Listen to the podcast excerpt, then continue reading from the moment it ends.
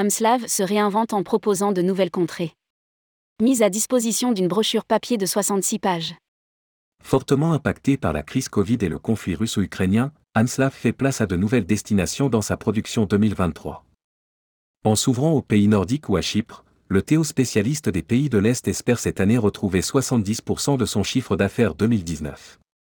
Rédigé par David Savary le jeudi 2 février 2023.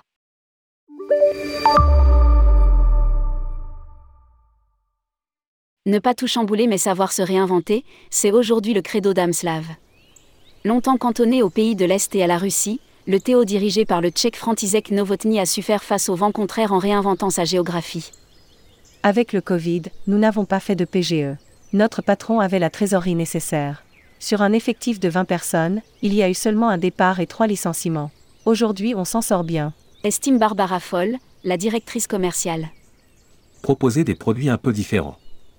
La nouvelle brochure annuelle, sortie fin décembre et tirée à 5500 exemplaires, est en cours de diffusion auprès des agences de voyage.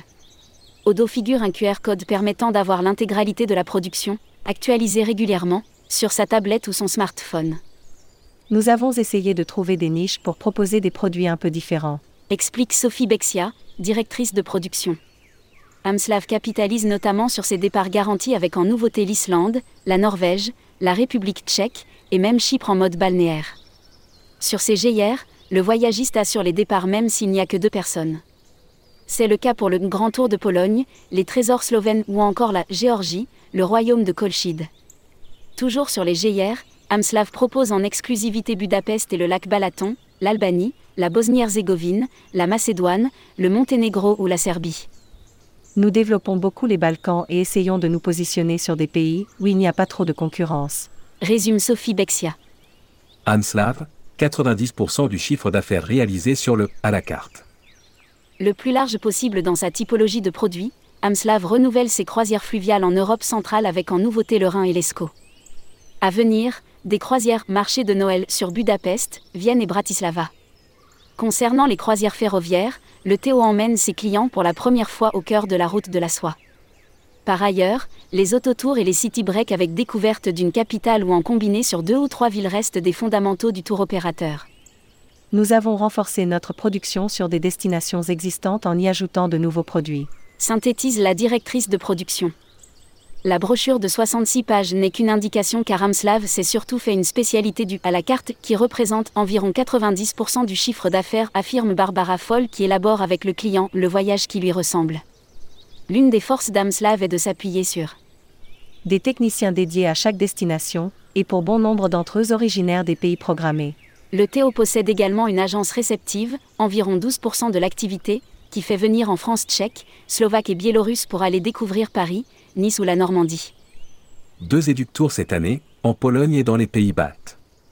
En matière de distribution, le Théo familial de 22 ans s'appuie les réseaux Tourcom, Univermé et Cap 5 Voyages dans la région Hauts-de-France.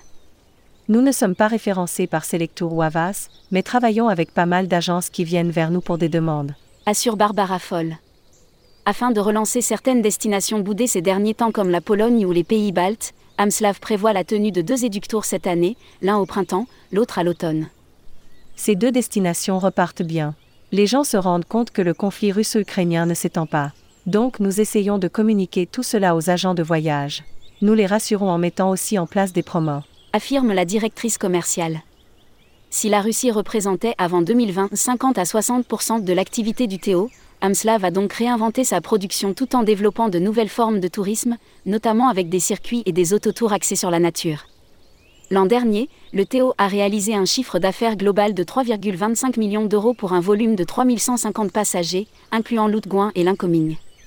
Cette année, Amslav espère réaliser 70% du chiffre d'affaires de 2019, équivalent alors à 12 millions d'euros. Publié par David Savary. Journaliste tourmag.com